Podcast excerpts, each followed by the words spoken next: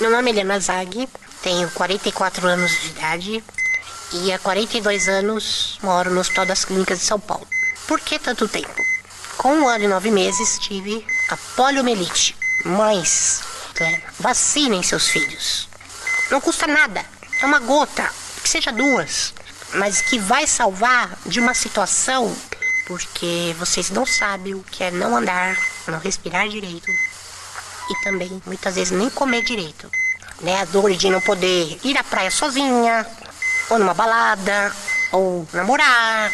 Enfim, as pessoas não têm noção do que a falta da vacina pode estragar a vida de um ser humano. Olá, esse é o terceiro episódio da série que fala sobre vacinas e PNI, o Programa Nacional de Imunizações. Se você não escutou os anteriores, eu recomendo fortemente que você escute. Temos um episódio sobre como as vacinas funcionam e temos outro episódio com a participação do diretor do PNI, o Dr. Eder Gatti, explicando tudo sobre o PNI. E para finalizar essa trilogia, a gente infelizmente vai falar sobre um assunto muito triste: a queda na cobertura vacinal e a consequência da falta de controle sobre doenças infecciosas que poderiam ter sido prevenidas com a vacina. Mas antes disso, eu sou Júlio Ponce, mestre em fisiopatologia experimental e doutor em epidemiologia. E eu sou Letícia Sarturi, mestre em imunologia e doutora em biociências e fisiopatologia. E este é o Escuta Ciência. Bom, Júlio, pra gente começar esse episódio, que não é um episódio feliz, né? Mas é um episódio uhum. aí que a gente precisa tocar nesse assunto, porque esse assunto é, tem sido aí corrente na, na própria mídia, mas mesmo assim assim, parece que é, quanto mais a gente falar dele, eu acho que mais se resolve o problema. A gente uhum. precisa uhum. falar da queda na cobertura vacinal e de como isso afeta de verdade o controle de doenças infecciosas, né? Aqui no Brasil, a gente tem tido uma queda na cobertura vacinal nos últimos anos. Essa queda é, foi evidente, bem evidente na pandemia. E assim, na pandemia a gente entende que muitas dificuldades foram impostas pela situação de emergência sanitária, que poderiam ter impedido pessoas de saírem de casa para fazer vacinação, de participarem de campanhas, até porque muitas campanhas não estavam sendo feitas assim ativamente, é, até mesmo não só aqui no Brasil, mas em outros países. Só que a gente também percebe uma influência grande de desinformação, uma influência grande também a respeito do, dos movimentos que são anti-vacina, que no, chegaram no Brasil para ficar, vamos dizer assim. Talvez uhum. sempre estiveram no Brasil, mas digamos que esse movimento movimento é muito forte fora do Brasil e, e agora tem sido forte também no Brasil. É, o fato, Sim. né? O fato é que tivemos queda na cobertura vacinal e, e isso é bem perigoso, né? A, a queda na vacinação é, vai deixando o nosso país com risco para várias doenças que foram eliminadas do nosso território ou que estão controladas. E a gente observa, tem um gráfico que eu vou colocar o link da onde está numa reportagem é, do Valor, é, que mostra dados do Ministério Ministério da Saúde apontando como que essa queda ela vem antes ainda da pandemia. A gente já uhum. teve uma queda em 2020, uma queda bem acentuada na cobertura vacinal de várias vacinas. A vacina BCG teve uma queda aí de 31,5%, né? E a gente teve, por exemplo, algumas vacinas que são bem importantes, né? Como tríplice viral, que controla, por exemplo, o sarampo, que é uma doença que a gente conseguiu eliminar. A queda na tríplice viral também foi acentuada. Por exemplo, exemplo, 2019, 2015 a gente tinha 96,1, 2019 93,1, que já é uma queda que não poderia acontecer, que é uma doença uhum. que é altamente transmissível. E aí, em 2020 a gente teve uma cobertura vacinal de 79,5. É, isso mostra pra gente como a gente tá em risco, inclusive para vacinas, é, para doenças como a poliomielite, que tanto se fala, né? Que uhum. a cobertura vacinal da poliomielite também foi caindo ao longo dos anos, né, Júlio? Júlio. Sim, é, e é importante a gente ressaltar quando a gente fala dessa questão da, da queda na, na vacinação, que o, o, gráfico que a gente está olhando, que depois a Letícia vai incluir é, o link para os ouvintes também é, poderem observar essa, essa tendência, ele tem três anos. Então, 2015, 2019, 2020. E é muito importante essa avaliação de 2019, porque não inclui nenhum impacto da pandemia, né? Se a gente lembrar, a, a doença ganha o nome de Covid-19 porque ela foi descoberta no finzinho do ano, mas a gente começou a sentir aí os impactos impactos, começou a ter a, a preocupação com restrição e tudo mais no Brasil em meados de 2020, né? Março de 2020 por aí. Então, a queda em 2019 já é preocupante e ela não tem nada a ver com hesitação vacinal por conta de qualquer percepção sobre a, a rapidez no desenvolvimento na aprovação das vacinas de Covid ou qualquer coisa assim, que a gente já abordou aqui no podcast. Essa rapidez foi uma rapidez por conta de estarmos em uma situação de emergência, mas não pulou nenhuma etapa. Eles apenas fizeram as etapas serem aprovadas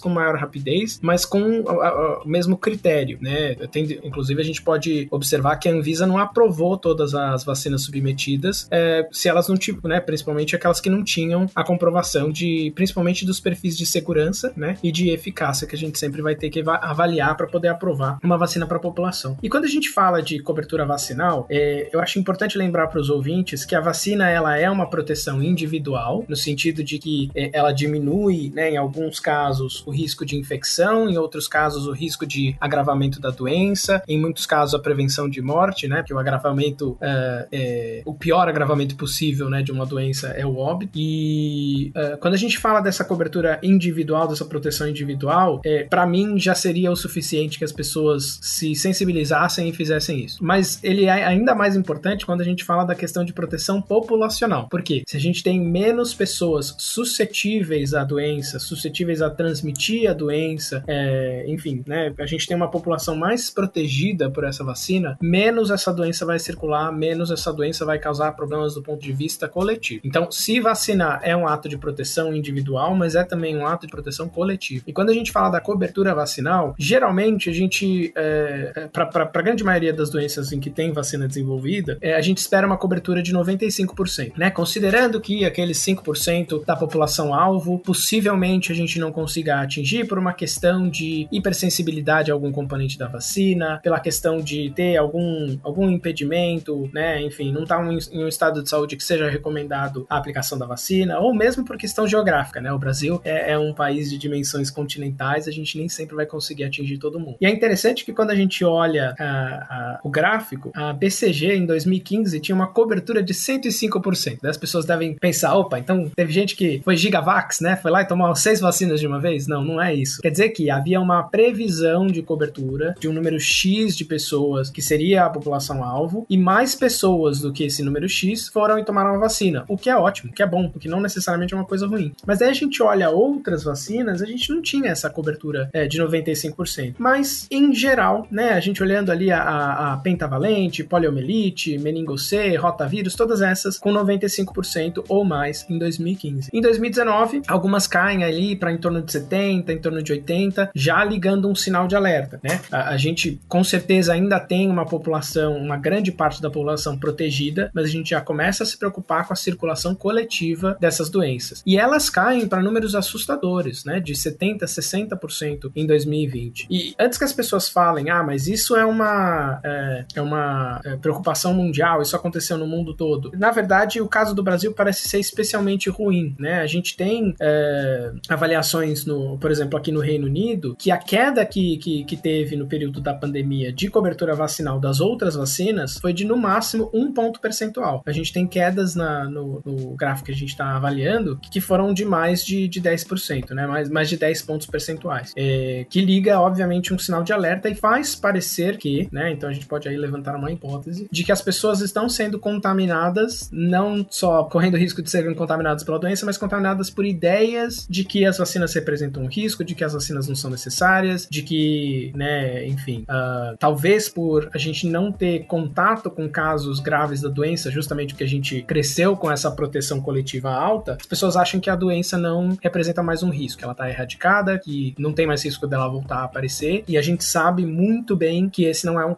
não é o caso, a gente inclusive tem alguns exemplos aqui para discutir uh, durante esse episódio, para mostrar que sim, a vacina protege, sim, você precisa tomar, mas você também precisa convencer aquela pessoa que está relutante a tomar para proteção coletiva, porque Exato. senão, mesmo que você tenha tomado, o seu risco aumenta, porque aquela doença pode estar circulando. Pois é, é essa falsa sensação de segurança, porque não vê casos da doença, é uma coisa que chama muita atenção, porque veja, a gente teve queda na cobertura vacinal de sarampo, por exemplo, em 2019, teve, é, tiveram surtos, 2018, 2019, uhum. a gente teve casos de sarampo. E, inclusive, esses casos casos de sarampo no Brasil fizeram o Brasil perder o certificado de eliminação do sarampo. A gente uhum. tinha recebido um certificado de eliminação do sarampo que mostra o cuidado de um país com a saúde pública e eliminar doenças infecciosas que tem vacina disponível é possível, basta a gente querer fazer esse ato coletivo. A gente tem que uhum. entender que algumas pessoas têm uma suscetibilidade que é, é maior e mesmo vacinadas estão sujeitas a pegar a doença, mesmo vacinadas. Não é toda toda vacina que funciona igual em todas as pessoas, porque a gente tem sim algumas pessoas que têm imunodeficiência, uhum. é, e além das pessoas que você citou, por exemplo, que têm alergia e que não podem tomar vacina, porque tem alergia a algum componente da fórmula. Esse tipo de coisa é, faz a gente entender a importância da vacinação ser um ato coletivo. Ah, uhum. ah quando a gente olha assim para a situação do Brasil, né, nesses últimos anos, né, a gente teve é, um movimento anti-vacina declarado, infelizmente, um movimento anti-vacina declarado pelo próprio governo do Brasil nos últimos anos, é, que infelizmente alimentava teorias da conspiração e alimentava também desinformação sobre vacinas. E isso intensifica, lógico, a hesitação vacinal, primeiramente, e pode levar uma pessoa que hesitou em dar a vacina para uma criança ou em se vacinar a um movimento anti-vacina, um movimento conspiracionista, porque o movimento anti-vacina, ele é um movimento que envolve teorias da conspiração. Vejam só, alertem seus familiares. Movimento anti-vacina coloca como se existisse um, uma nova ordem mundial sendo formada de pessoas poderosas que querem controlar as pessoas e a vacinação faz parte desse plano de extermínio da população. É uma coisa de teoria da conspiração e eles buscam uhum. achar, eh, buscam indícios para provar essas teorias. E se a pessoa já está vulnerável à desinformação e se ela já tem ali algum tipo de hesitação com as vacinas, algum tipo de desconfiança a respeito, a respeito das vacinas, esse tipo de teoria cola, funciona nesse Sim. tipo de gente. Então a gente precisa alertar todo mundo, mesmo como o Júlio falou, né? É, é um alerta importante é, que, inclusive, todos os órgãos de saúde têm feito. A Organização Pan-Americana de Saúde alertou esse ano para a possibilidade de surtos de sarampo por causa da redução da cobertura vacinal. E isso envolve todos os países que tiveram queda na cobertura vacinal. E aqui uhum. no Brasil a gente sabe que isso está acontecendo, infelizmente, né? E é,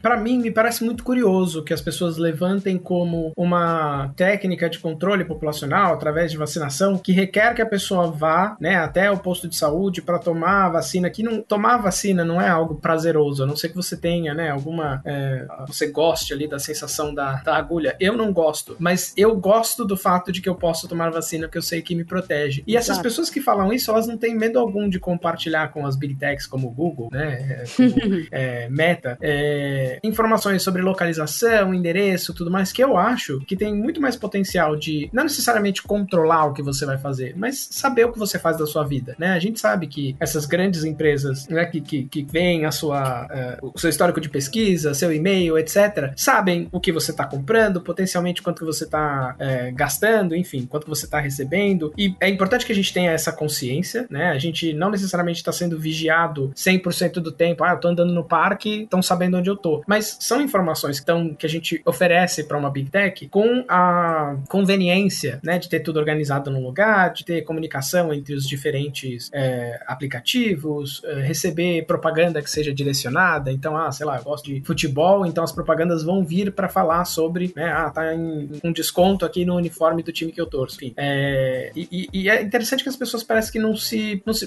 elas usam as big techs para repassar essas informações de, de teoria da conspiração, sendo que, né, me parece um pouco contraditório e não, não vejo é. como, né, eu, eu tenho consciência disso, eu sei que o Google sabe mais da minha vida do que eu mesmo, é, mas, enfim, eu não usaria o Google para passar é. informação falsa de que a vacina tá controlando a minha vida, né? Não, é, pois não é. faz nem sentido tecnologicamente. O que você falou faz muito sentido, porque assim, é, quando a gente fala de controle mesmo, se for falar de controle, de certa forma Júlio, porque a gente tem uma conversa dentro de casa com o celular travado a tela e de uhum. repente, algum, algumas horas depois ou dias, você vai ver ali no patrocinado do seu celular uma coisa tentando ser vendida para você que tem a relação com o que você conversou dentro de casa. Então, eu acho que não, eu não acho que o celular tá ouvindo, eu acho que a gente que não presta atenção no que a gente digita na barra de pesquisa. Mas de qualquer forma, mas, eu concordo contigo que Não, mas eu vou te falar, às vezes eu, eu me assusto porque tem coisas que eu, eu só penso no, chuveiro. Penso assim, nossa, eu preciso ver tal coisa. E aí, de repente, aparece. Então, assim, é, é muito tá... curioso. É muito aí curioso. é que tá a associação, provavelmente. Porque eu, eu, eu penso que, assim, os algoritmos que eles usam para prever esse tipo de comportamento, ele deve saber que se eu pesquisei, sei lá, se eu pesquisei preço de carne e preço de cerveja, faz sentido que quando a churrasqueira tiver em promoção, eles me mandem também. Apesar Sim, de eu nunca ter procurado uma churrasqueira. Coisa... É, mas tem coisas sem relação nenhuma, sabe? Que, e me assu... o que me assusta mais são coisas sem relação nenhuma, que eu não falei, que eu não pesquisei. E aí, essas são as coisas que me assustam. E aí eu fico pensando assim: será que eu só pensei naquilo porque outras coisas também foram colocadas? Então, de certa forma, alguma coisa eles moldam da nossa vida e é assustador a gente é, pensar é, mas, nisso. Mas certamente não é um microfone que foi inserido quando você tomou a bivalente, né? Não, nem, o, nem um chip, é. nem um chip. Isso a gente tem certeza. Essa é a parte que a gente tem certeza.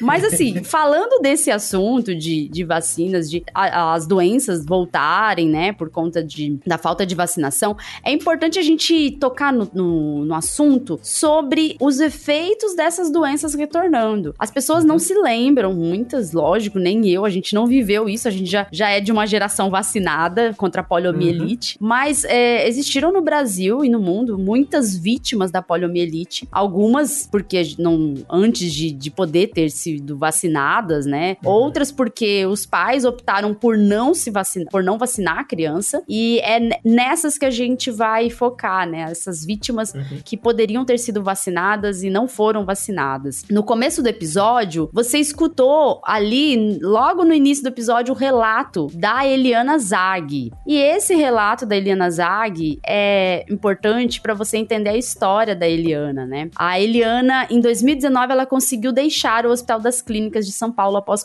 43 anos no hospital. Ela passou uma vida internada. É, eu vou contar aqui um pouco da história da Eliana uhum. pra gente entender do que a gente tá falando, né? A Eliana, ela foi diagnosticada com poliomielite durante o surto da doença no Brasil na década de 70. E ela diz que, na época, os pais dela eh, levaram ela para tomar a vacina, mas ela não pôde receber a dose porque ela tava com febre e a garganta estava inflamada. E os médicos diziam que era gripe, mas na realidade ela já havia contraído o vírus. E o seu quadro piorou e ela ficou com uma das pernas paralisadas, não tinha mais firmeza para ficar em pé e parou de andar. Eliana diz que foi em vários hospitais, mas ninguém descobriu o que ela tinha. E após retirarem o líquido da, da espinha, né, o líquido cefalorraquidiano, constataram que ela tinha paralisia infantil. Em janeiro de 1976, por indicação dos médicos de Guariba, São Paulo, onde ela nasceu, os pais a levaram para o Hospital das Clínicas de São Paulo. O estado de Eliana era grave. E aí ela teve que ficar na máquina de pulmão de aço, ou máquina uhum. pulmão de aço, e foi submetida a uma traqueostomia. Após um tempo, a saúde dela melhorou e ela recebeu alta do hospital, mas os médicos advertiram que para ela sobreviver, ela precisaria de um respirador artificial e de uma estrutura hospitalar complexa. Na época, o hospital adotou Eliana e outras crianças com poliomielite que não tinham condições de ir embora. E a Eliana diz: quando cheguei lá, o Paulo, que dividia o quarto comigo, até eu decidir morar em Sumaré, já vivia lá. De todo o grupo, só eu e ele sobrevivemos. É, a gente vai contar a história do Paulo também aqui, que é outra uhum. vítima uhum. da poliomielite que infelizmente é, morreu já. É, mas o Paulo também é outra vítima que viveu em hospital a, a vida inteira, né? A uhum. Eliana, ela conta que por causa da distância e falta de condições financeiras, os pais a visitavam duas vezes por ano em seu aniversário e no Natal. Nossa, isso é muito triste, sabe? Isso me Sim. corta o coração. Uma criança ter visita duas vezes por ano. E... e é importante a gente contextualizar, sem querer te interromper, mas como você falou que ela foi diagnosticada em 1970, né, com a, com a doença, é, a, a importância da continuidade, né, da, da, da, da cobertura vacinal, porque o Brasil, é,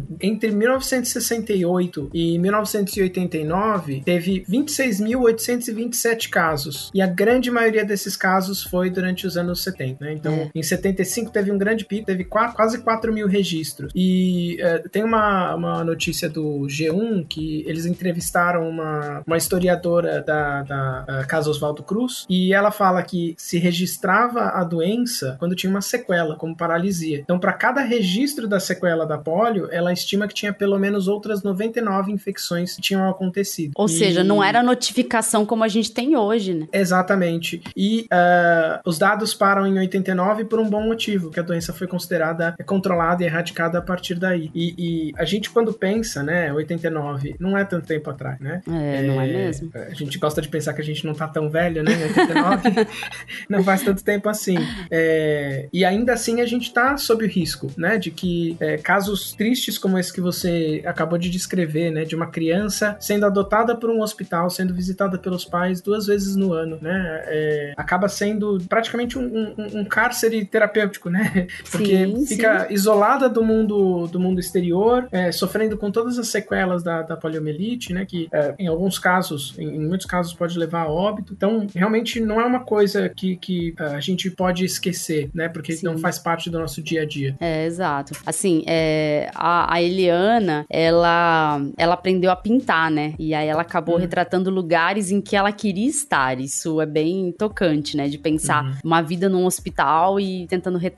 E inclusive hoje ela, ela toca a vida, é, é, ela conseguiu sair do hospital, né? E como uhum. falei, e ela toca a vida tentando fazer essas pinturas, mas ela, ela teve algumas oportunidades de sair do hospital nesse período. Uhum. É que ela viveu no hospital, mas ela teve algumas saídas, né? Só para deixar claro, porque às vezes a, a pessoa, as pessoas que escutam podem pensar que ela nunca saiu, não. Ela conseguiu sair algumas vezes quando ela tinha 15 anos. Foi a primeira vez que ela saiu é, para visitar uma amiga. E aí uhum. ela disse: do meu quarto, a única visão que tinha da janela era a parte de cima de uma árvore e os telhados dos prédios. Quando saí, o que mais me impressionou foi ver a árvore do chão até o topo. Eu achei linda, não imaginava que ela era tão grande. É, é muito bonito, né? Ver a gente, o relato dela, assim, né? Depois, com 24 uhum. anos, ela também saiu para conhecer a praia junto com o Paulo, que era outra vítima que também estava hospitalizada, né? A vida inteira. Uhum. E aí ela conta: estava um dia chuvoso, mas Deus foi tão generoso que metade do céu ficou cinza e a parte que estávamos fez sol. Ao ver o mar, ela conta que ficou procurando pelo fim dele, mas não achou. Aí ela disse: experimentei a água e senti a textura da areia. Foi emocionante. Depois conheci vários lugares: biblioteca, praças, cinema, teatro, exposições. E agora a Eliana ela está morando numa casa que foi alugada com a ajuda de amigos e ela parece que estava recebendo também uma, um auxílio financeiro para comprar a própria casa dela. E, e ela conta com uma ajuda de, de, de amigos para ficar, né, fora do, estar fora do hospital. Tá recebendo assistência médica e também usando aparelhos de hospital ainda, né? Porque ela não deixou de, de ter essas necessidades. Mas agora ela tem, ela tem esse,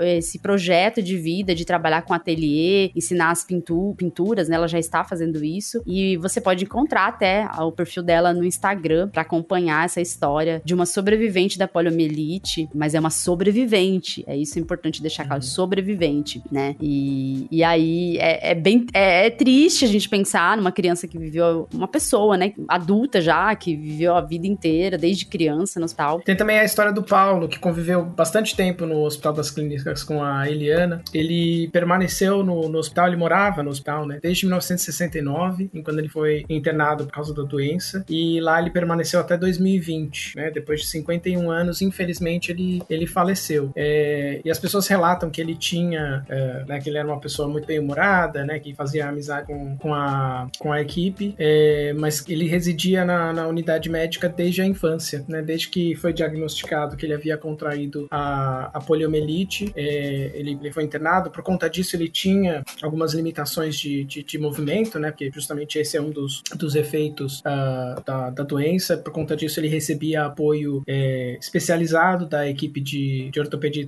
traumatologia e precisava, é, precisava permanecer ligado a um respirador artificial, né, desde, desde o início da infância. Então, uh, por mais que a gente possa celebrar e, e admirar o, o, o, caso da, da Eliana, né, e o talento que ela traz pra gente através das pinturas, é, a gente tem também histórias que, infelizmente, é, essa doença uh, acaba sendo o que determina a vida da pessoa pela vida inteira, né, e, e ter sido internado e ter falecido no, no, hospital demonstra, né, apesar de não ter sido revelada especificamente a causa da morte quando foi noticiada, revela justamente essa necessidade de cuidado constante, né, para uma pessoa quando ela contrai uma doença tão é, devastadora quanto, quanto a polio. E é justamente por isso que a gente tem essa missão, essa preocupação, né, de informar para os nossos ouvintes sobre a importância da vacinação. Essa é uma doença que já foi um grande problema de saúde, já foi um, um problema de saúde que, como a gente comentou, é, vitimou é, 26 mil pessoas registradas né, entre 68 e 89 no Brasil, mas que certamente infectou um número muito maior e que com um, um esforço hercúleo, com uma preocupação é, é, nacional de controlar, de reduzir esses números, de oferecer a vacina pelo SUS, né, de oferecer dentro do sistema de vacinação, é, de fazer inclusive campanhas para é, que as crianças né, se sentissem envolvidas no processo de vacinação com o Zé Gotinha. É, é muito importante que a gente não perca o, a perspectiva da, da, da batalha que foi para conseguir controlar e que a gente se coloque em risco de novo, deixando a, a doença ressurgir por uma questão de falha de cobertura vacinal. Pois é. Então, acho que fica, fica obviamente a gente está falando de pólio, mas isso vale para outras doenças, né? A gente tem é, agora uma questão da, da polêmica em torno da vacinação do HPV, né? É. Então, é, a gente sabe que as pessoas são muito resistentes, tem a questão da vacinação durante a adolescência, as pessoas associam, é, né, uma das formas de transmissão do HPV através de relação sexual. Ah, mas estão vacinando os adolescentes, então quer dizer que vocês estão estimulando o adolescente a ter relação sexual. A gente sabe que isso não tem nada a ver, a gente quer proteger justamente antes de que tenham vida sexual ativa, mas a gente sabe que tem uma, uma resistência muito grande, né? E, e, e, tem aí relatos nas, nas redes de pessoas que sofreram com casos na família de, de pessoas queridas que tiveram HPV justamente pela falta de proteção, né? Exato. É, a gente até vai ler uns relatos aqui para também tocar aí quem é, tá escutando, de estimular a vacinação entre os seus conhecidos, porque é uma doença muito séria, né? O HPV ele pode causar não só câncer de colo de útero, mas também tá envolvido no câncer de pênis, câncer de ânus, câncer de cabeça e pescoço. Então é um vírus que é muito perigoso tanto para mulheres quanto para homens. No caso das mulheres, o câncer de colo de útero, ele é causado quase 100% dos casos por HPV. Então é mais de 90, diz que pode chegar a 95, 96% dos casos de câncer de colo de útero são causados por HPV. É, e o câncer de colo de útero é o terceiro tipo de câncer mais incidente entre mulheres aqui no Brasil. Ou seja, é importante sim vacinar as crianças, as meninas e os meninos, para o vírus deixar de circular. Quanto mais a gente vacina as pessoas, a gente vai tendo então uma diminuição da transmissão do vírus. As pessoas não pegam o vírus, não transmitem, o vírus vai deixando de circular e as pessoas mais vulneráveis também não vão ter o vírus, né? Não vão pegar o vírus e, consequentemente, a gente pode é, acabar com esse câncer. É, a gente pode praticamente zerar o câncer de colo de útero se a gente tiver de fato um empenho. Veja, a, aqui nós temos um, alguns relatos que eu peguei no Twitter. Tem a, a Anne Freitas que colocou, é, não, ela, ela tá respondendo sobre a questão de cuidado de saúde. Aí ela colocou: não só vejo como cuidados com a saúde. Tive uma tia com câncer no colo de útero por HPV. Foi horrível ver ela em estado terminal. Cuidado nunca é demais. E tem a Cris Pontes também que colocou que ela teve, ela colocou absurdo. Absurdo, ela estava se referindo à questão do governador do estado de São Paulo ter vetado um projeto que visava vacinar as crianças nas escolas contra o HPV. Uhum. Não é obrigar a vacinar, gente, é permitir o acesso à vacina também nas escolas. É ter mais um posto de vacinação, é, facilitando a vida, né? Na, na, correria do dia a dia, a gente não consegue, às vezes o pai, a mãe não consegue levar para vacinar. Então, é uhum. é para facilitar mesmo. Aí a Cris. Teria, ah. Só para é, ressaltar que teria que ter a aprovação dos pais também, né? Então. Exato. Não é que, não é que uh, por estarem na escola, qualquer pessoa poderia assinar autorizando a vacinação com zarabatana, como algumas pessoas acham que é, que é a vacinação. É. Era simplesmente em havendo anuência dos pais é, que se pudesse utilizar o fato de que as crianças comparecem à escola para aplicar a, a vacina uh, para as meninas entre 9 a 14 anos e meninos de 9 e 10 anos, né? Pois é. Foi isso que foi, foi barrado. Foi vetado, absurdo demais. Uhum. E a Cris Ponte tá certo, absurdo. E ela fala ainda o relato dela. Eu tive câncer de colo de útero aos 29 anos. Não havia essa possibilidade de proteção. É um crime, crime governador, ela fala para Tarcísio. Proteger nossas crianças é sua obrigação. É obrigação de todo governante fazer isso, estimular a uhum. vacinação, né? É, e a gente tem também aqui a, a Carol Trajano falou extremamente importante. Eu tive câncer no colo de útero e minha filha de 9 anos já tomou a segunda dose da vacina de HPV, vacine. E, e tem a Priscila também que falou, queria entender,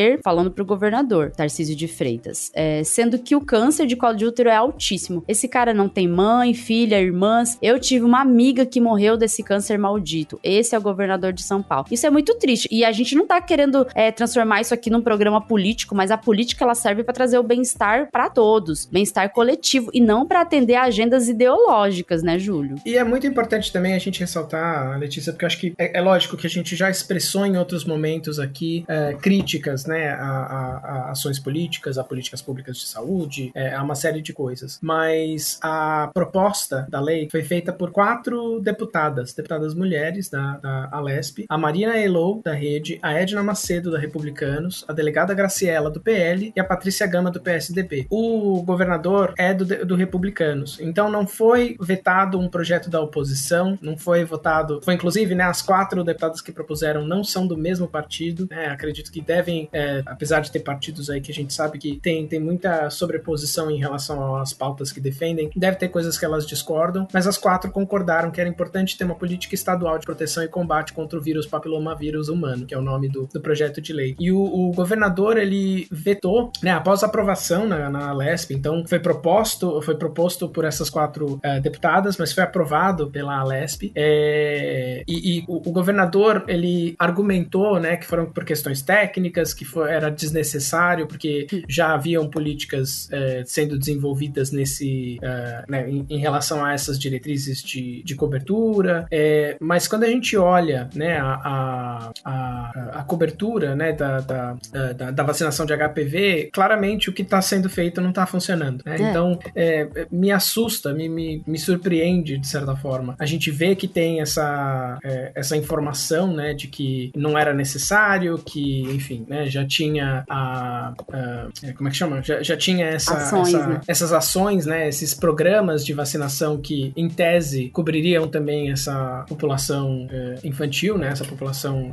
infantil e adolescente. É, mas aí quando a gente olha a, as metas, né, a meta é, era de ter 80% das crianças e adolescentes, a meta do PNI, né, 80% é, das crianças e adolescentes entre 9 e 14 anos em todo o país com esquema vacinal completo. Então, um pouco abaixo daqueles 95 que a gente falou, mas também está envolvido aí uma questão de, de é, infectividade, formas de transmissão do. Segundo o governo de São Paulo, no acumulado dos últimos seis anos, essa cobertura está em 59,6% das meninas e 39,2% dos meninos tomando as duas doses da vacina. Ou seja, então tá muito abaixo. É muito né? abaixo. 59 para chegar em 80 falta muito. 39 para chegar em 80 falta ainda mais. E argumentar que já estão sendo feitas políticas nesse sentido é um pouco, vamos esperar para ver, né? Sim. Mas eu acho complicado que, que seja essa, uh, essa afirmação tão categórica de que ah, é desnecessário, a gente já tá fazendo alguma coisa, uh, quando havia um projeto que, que justamente, não vou dizer que resolvia, né? Mas que uh, tratava desse assunto com o destaque que merece. Né? Exato. Né? E é, é, é, preocupante, eu acho que a gente precisa realmente ficar de olho, a gente precisa, ah, obviamente, pressionar a Câmara para não desistir, né, por conta desse veto, pressionar o governador para que, bom, tudo bem, se você vetou porque você acha que tem outra coisa, então comprove, então apresenta qual o plano, né? O que vai ser feito? É, porque é... atualmente não tem um plano, na verdade não tem, né? É, e então é, é, é muito importante que se os números estão mostrando que a solução atual, qualquer que ela seja, não está atingindo os números adequados, precisa ser otimizada essa, essa abordagem, né? Então, Exato. eu acho que negar, vetar o projeto é, sem oferecer alternativas, sem explicar para a população, né? E, e, aí eu acho que é muito importante que a gente também ressalte uma coisa: o governador ele é governador de todo mundo que mora em São Paulo, não só daqueles que votaram nele. Então não é só é. para os eleitores dele que ele deve satisfação, né? Exato. É para todos. Então acho é. que é importante que, que, que, se apresente, né? Então, bom, temos esses números, precisamos melhorar, melhorá-los. E aí, né? É, pois é. Assim, Júlio, é, mas a, a gente sabe também que tem uma ativista contra a vacina de HPV que uhum. é aliada política aí do governador, então é uhum. é provável e ela é daqui de São Paulo, então provavelmente tem um dedo aí desse dessa questão de agenda ideológica e isso deixa a gente profundamente chateado, né? Uhum. Enfim, mas tem mais relatos, né, Júlio? Sim, é... só me lembra qual foi o último que você leu, só para não repetir aqui. Pode ler o da Gisela agora. Da Gisela. Então a Gisela, ela é, é, relata que ela teve, né, ela mesma teve câncer de, de colo de útero por HPV e é, ela relata que ela se salvou porque ela exigiu que a médica fizesse uma esterectomia quando ela tinha 44 anos. Mas ela relata que tem, perdeu uma tia e uma sobrinha é, por causa desse câncer, né? Então ela, é, inclusive, traz um pouco do, do, relato pessoal dela, né? De não ter muito sintoma, de ser silencioso e ter um, um, pequeno desconforto durante a relação, mas isso ter sido um pouco o alerta que fez com que ela é. procurasse o tratamento, né? Tem relato de profissionais também, né? O Alan, ele é fisioterapeuta, pelo que eu entendi, ele faz tratamento de sequelas. Tá. E o Alan, ele fala, né, que o filho dele de 14 anos já tomou as duas doses e que ele não quer medalha por isso, né? Ele só quer que todo mundo vacine filhos e filhas, porque tanto o menino quanto a menina podem desenvolver câncer e que ele atende sequelas do câncer de colo de útero com estenose, que é o fechamento da vagina, da uretra, em decorrência de radioterapia, fibrose pós-cirúrgica com dor pélvica, pode ficar crônica, queda de bexiga, incontinência, e tudo isso pode ser evitado com uma simples vacina, né? E ele relata que em homens, né, porque a gente pensa, a gente associa o HPV à vacinação é, só para o público feminino, mas em homens, embora muito menos comum, pode acontecer pênis, uh, câncer de pênis, escroto, ânus, boca e garganta, que são bastante devastadores, né? E que, uh, obviamente, a gente não precisa se proteger só com medo uh, ou com, com, com a, o receio de que a gente desenvolva câncer, mas proteger também as pessoas com quem a gente venha a ter relações para que a gente possa passar e elas possam desenvolver também. Tem um relato do Dr. Bruno Filardi, né? Que é oncologista, se eu não me engano. Isso, é oncologista. E que ele, ele coloca um relato entre aspas, né? Doutor, estou morrendo de dor, está saindo fezes da minha vagina. E ele fala: Isso foi o que eu ouvi da minha última paciente com câncer de colo de útero. Uma das múltiplas possíveis consequências dessa doença. Uma doença para a qual existe vacina. Vacinem seus filhos contra a HPV. A gente sabe que o, o, o tom que a gente está tomando nesse episódio é um pouco. É, é, é, um, é, mais triste do que a gente costuma é, falar. A gente costuma ser bastante esperançoso. E a gente está esperançoso de que a gente vai conseguir mudar. Mas acho que é importante para servir de alerta. Exato. Que, né, que as pessoas entendam que o não tomar a, a opção de não tomar a vacina são essas as possíveis consequências que a gente está falando aqui. Sim, não tem como deixar de tocar nisso. Assim, é, é doloroso, é triste demais. Assim, é, eu, eu não gosto de falar de assuntos tão ruins, mas esse é um assunto que é necessário para fazer esse alerta. E, uhum. e, esse alerta, que esse alerta sirva, né, para vocês que estão escutando também estimularem outras pessoas a serem vacinadas e a procurarem a vacina, porque a gente precisa que esse ato seja coletivo, senão não adianta nada cada um ficar se protegendo individualmente, a gente não vai sair do lugar. Casos como esses vão continuar acontecendo se a gente não fizer nada no coletivo. Mas a gente não vai ficar tão triste nesse episódio, porque a gente também tem uma notícia boa para falar, né? A gente Sim. teve viveu uma pandemia, vive ainda, mas a gente tem uma situação mais controlada agora, graças à vacinação. E a vacina que mais foi utilizada no mundo, que foi a vacina com a tecnologia de mRNA mensageiro. É, aliás, volto, deixa eu anotar aqui. E a vacina que foi mais utilizada no mundo, que é a vacina de mRNA ou RNA mensageiro, é uma vacina é, que foi uma tecnologia nova. Mas essa tecnologia, ela ganhou um prêmiozinho, né, Júlio, essa semana, né? Uhum. Não foi o Grammy, não foi um Oscar, não foi um Emmy, foi simplesmente o Nobel de Medicina e é, Fisiologia. Isso. E é, é, é, muito interessante quando a gente olha. Eu, é, eu sou muito interessado em biografias, né? Porque eu acho que é, é importante a gente entender é, um pouco a história né, que as pessoas passaram para chegar para chegar onde chegaram, né? Então, só para contar para vocês, o Nobel de Fisiologia ou Medicina de 2023 foi otorgado então para Katalin Karikó, né? Que é uma, uma cientista de origem húngara, mas que trabalhou durante bastante tempo nos Estados Unidos, e para o Drew Weissman, que é americano, né? E é interessante, eu vou deixar a Letícia contar sobre a o que que é, o que que, que foi a descoberta que eles fizeram e por que que isso é importante para vacina. Mas eu uh, lendo essa semana e até contei para os meus alunos como um, uma anedota, porque acho que é importante eles saberem que a ciência não é redondinha, não é perfeitinha, não tem uma linha reta, né? É porque uh, depois que foi, foi que ela foi premiada, uh, algumas alguns veículos da imprensa contaram a história, né, de que ela trabalhava na Universidade da Pensilvânia, nos Estados Unidos, e que ela tinha aplicado para algumas agências de fomento, recebia não, que não acreditavam muito no potencial da, da pesquisa dela e que com isso a Universidade da Pensilvânia basicamente tirou ela. É, eles têm lá um, um, plano de carreira e colocaram ela meio de lado, né? Como se ela não fosse, como se a pesquisa dela não fosse importante bastante para é, fazer jus a esse plano de carreira de virar uma professora é, tenured, como eles como, eles chamam nos Estados Unidos, né? Que tem estabilidade. E ela acabou um, saindo, né? Da, da, da Universidade da Pensilvânia e ela, inclusive, falou, conta que quando ela foi conversar com, com o supervisor, o supervisor falou: ah, mas você tá saindo para um, uma empresa que nem tem website, né? nem tem página na internet. E essa empresa era simplesmente a BioNTech.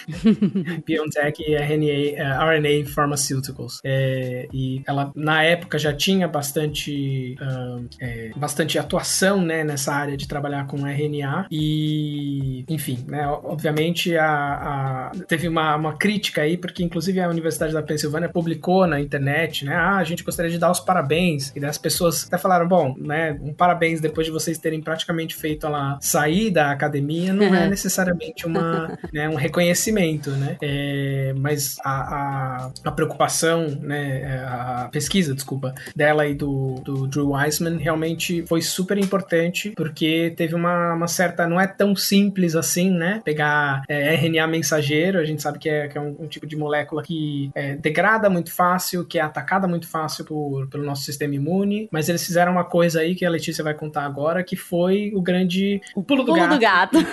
É, que mereceu certamente, né, um reconhecimento. A gente às vezes vê os prêmios uh, Nobel muito longe do nosso dia a dia, mas esse em específico, acredito que muita gente que está nos ouvindo, inclusive, teve contato direto com, com o resultado dessa descoberta. É, contato e, íntimo.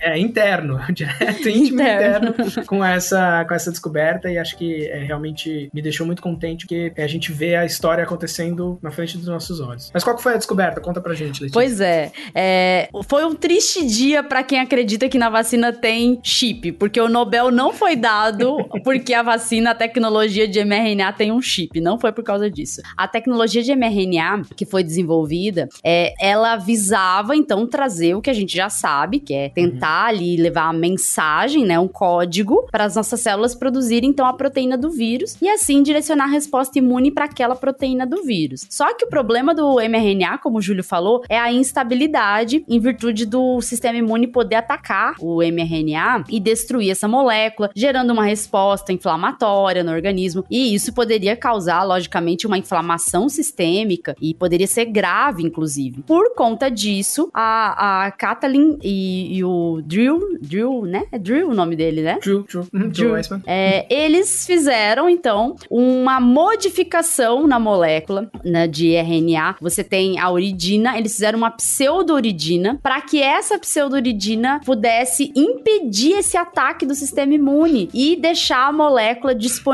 para fazer o papel de entrar na célula, fazer todo o jogo lá de produzir a proteína do vírus e assim direcionar a resposta imune contra o vírus. Isso, uhum. gente, é inovador, sim, é bem é, inovador porque passaram-se muitos anos, cerca de 30 anos, de, em que vários pesquisadores estavam estudando uma forma de fazer isso e eles fizeram. Eles fizeram ganhar um prêmio, lógico que é digno sim de ganhar um Nobel e a gente fica feliz, é, especialmente também por, pelo Nobel reconhecer também que essa tecnologia salvou vidas, porque uhum. a gente teve uma vacinação que foi é, mundial aí, principalmente mediada por esse tipo de tecnologia. E essa uhum. tecnologia não abriu só o, o, conceito de vacina para a Covid, mas também pode trazer outras vacinas utilizando a mesma tecnologia. E, inclusive, a partir dessas, dessa descoberta dessa tecnologia, a gente pode ter até mesmo o direcionamento da, de, desse modo de atuar na, na terapia de doenças. Você pode gerar uhum. proteínas que podem tratar doenças no organismo. Então, a aplicabilidade ela é diversa e a ciência já está estudando isso. Então, parabéns para os nossos cientistas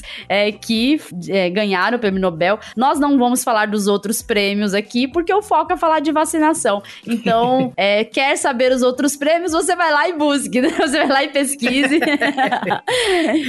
Até porque eu não tô afim de estudar física, toda a física, para explicar um Nobel de física.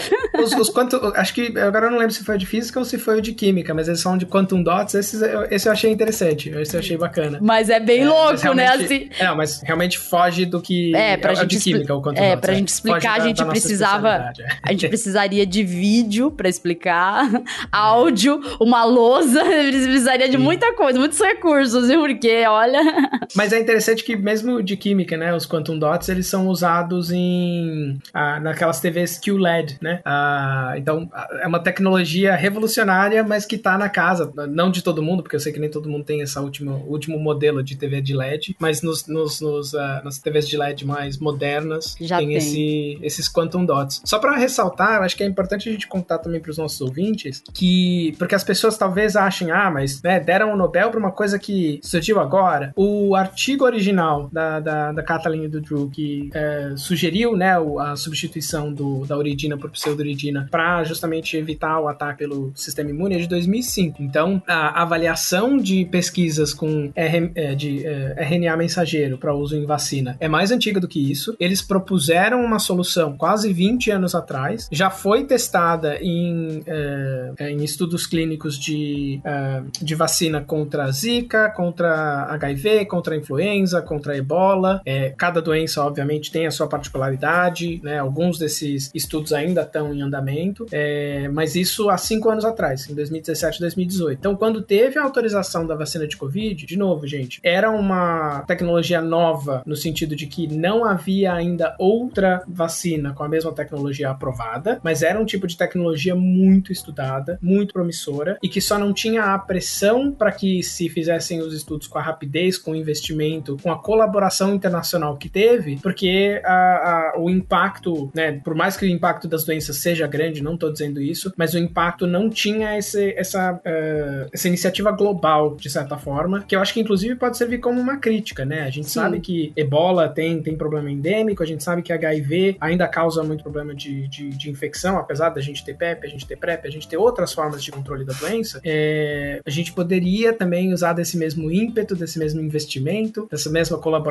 pública, para que a gente consiga vacinas eficazes contra essas doenças. Mas certamente tem pesquisadores nesse exato momento se dedicando a isso, né, é, batalhando, talvez tendo o mesmo tipo de resposta departamental que a Kathleen teve, é, mas eu acho que pra gente como cientista dá orgulho, né? A gente vê que uh, a pesquisa virou uma coisa aplicada, virou uma coisa do nosso dia a dia, virou uma coisa que a gente teve contato, salvou vidas, né? E, e certamente abriu, é, abriu um campo, abriu uma, uma porta, né? Uma estratégia de, de combate às doenças que certamente eu acho que realmente a gente é, vivenciou, testemunhou um, um, ato revolucionário. Acho que é, eu, eu, me, me, parece não ser uma aposta errada, que a gente vai ter muito mais vacina de mRNA no futuro e daqui a 10, 20 anos a gente não vai estar preocupado como as pessoas estiveram, né? De que, ah, não tem pesquisa, a gente vai ter a confiança de que é segura e é eficaz, que a gente já viu isso é, na prática. Exato. É, assim, é, a gente a gente fica feliz, sim, com, essa, com esse prêmio e, enfim, não foi a gente que ganhou, mas a gente fica feliz porque a gente luta pela vacinação e a gente luta para que a ciência traga soluções para o nosso dia a dia. E isso mostra aí a aplicabilidade de uma solução que vem sendo estudada há muito tempo, mas que pôde ser aplicada de fato agora nessa, nessa pandemia, né? A gente já falou demais, né, Júlio? Porque esse episódio era para ter metade desse tempo e teve o dobro do tempo, mas rendeu. Então, rendeu. você pode escutar aí lavando uma louça, que dá o tempo talvez de uma louça bem grande. Você pode escutar se você estiver em São Paulo fazendo qualquer trajeto, porque qualquer trajeto agora em São Paulo não dura menos que uma hora.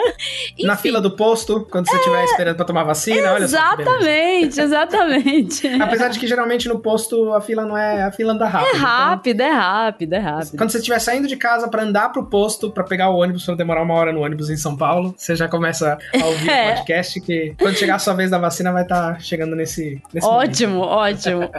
Então, é, faça bom proveito desse episódio, estimule outras pessoas a se vacinar. Vamos compreender a importância da vacinação para a eliminação de doenças, para o controle de doenças que a gente não consegue eliminar. A gente precisa se vacinar porque vacinação é um pacto coletivo, não é uhum. medida individual. Não é. É isso. Isso aí. Então, espalhe para os seus colegas o nosso episódio, espalhe para os seus colegas, chega se gabando na festa falando: Eu tenho um Nobel no meu braço. Olha só. é, agora que você sabe o grande salto aí da tecnologia que surgiu com esse Nobel, mas continue escutando a ciência, continue compartilhando a ciência, continue se vacinando. Fique de olho. Se você tiver alguém que está hesitando, que não sabe, que não está seguro, pede para ouvir os nossos episódios. Esse certamente não, não vai ser o último episódio sobre vacina que vai aparecer aqui. É, já teve outros sobre vacinas específicas, então pode procurar aí nos tocadores, que a gente já falou de polio, a gente já falou de sarampo, já falou de história das vacinas. É, e continua sendo importante, né? Não é porque uma doença está erradicada num território que não existe o risco de ela voltar a aparecer justamente quando tem uma queda vacinal e tem alguém que potencialmente pode trazer isso de, de outro lugar ou sem tá. Então, continuem aí se vacinando, continuem estimulando a vacinação e é isso. É isso. Então, a gente vai ficando por aqui. Tchau, tchau e até o próximo episódio. Tchau, tchau, pessoal. Escuta a ciência.